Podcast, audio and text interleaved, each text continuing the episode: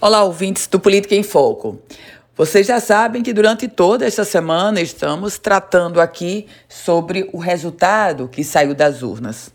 Hoje o nosso comentário vai direcionado à cidade de São Gonçalo do Amarante. Um importante colégio eleitoral, São Gonçalo do Amarante, que reelegeu com muita tranquilidade o prefeito Paulo Emílio, filiado ao PROS, o Paulinho, como é conhecido. E eu fico me perguntando, eu fico analisando o cenário político que saiu das urnas de São Gonçalo do Amarante. Porque essa eleição, ela teve uma grande semelhança com a eleição passada.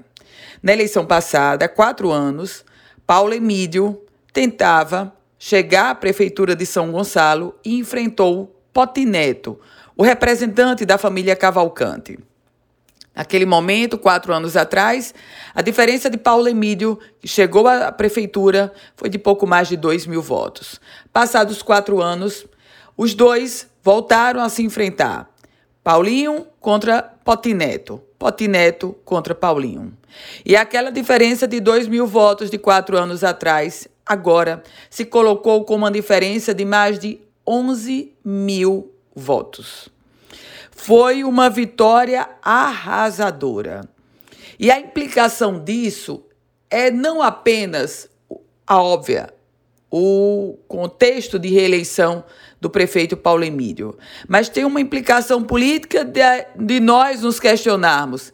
Quem vai ficar com a oposição em São Gonçalo do Amarante? Um importante colégio eleitoral, como é aquela cidade, não vai ter mais oposição?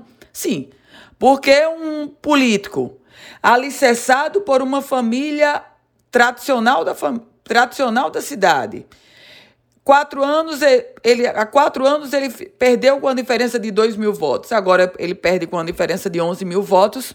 Dá para perceber que é ao, o bloco da oposição em São Gonçalo do Amarante, neste momento, está acéfalo. Por outro lado, Paulo Emílio, o prefeito Paulinho, se consolida como a principal liderança política da cidade de São Gonçalo do Amarante, obviamente ao lado do aliado dele, o ex-prefeito e hoje secretário de Desenvolvimento Econômico, Jaime Calado, que já administrou São Gonçalo por dois mandatos e é um importantíssimo líder político naquela região e no município, na, na, no município de São Gonçalo e na região da Grande Natal de uma forma geral. Eu volto com outras informações aqui no Política em Foco com Ana Ruth Dantas.